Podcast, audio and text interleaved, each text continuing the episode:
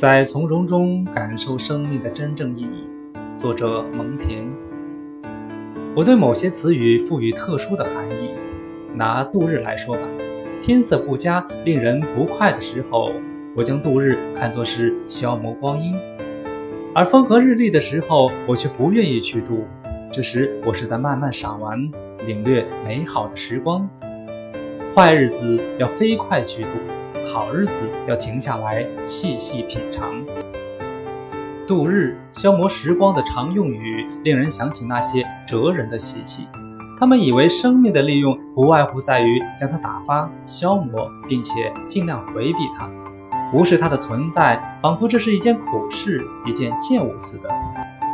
至于我，我却认为生命不是这个样的。我觉得它值得称颂，富有乐趣。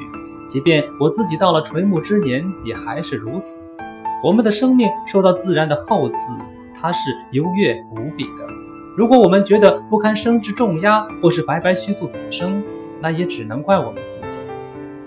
糊涂的人的一生枯燥无味，躁动不安，却将全部希望寄托于来世。塞涅卡。不过，我就随时准备告别人生，毫不惋惜。这倒不是因生之艰辛或苦恼所致，而是由于生之本质在于死，因此只有乐于生的人，才能真正不感到死之苦恼。享受生活要讲究方法。我比别人多享受到一倍的生活，因为生活乐趣的大小是随我们对生活的关心程度而定的。尤其在此刻，我眼看生命的时光不多，我就愈想增加生命的分量。我想靠迅速抓紧时间去留住稍纵即逝的日子，我想凭时间的有效利用去弥补匆匆流逝的光阴。剩下的生命于是短暂，我于要使之过得丰盈饱满。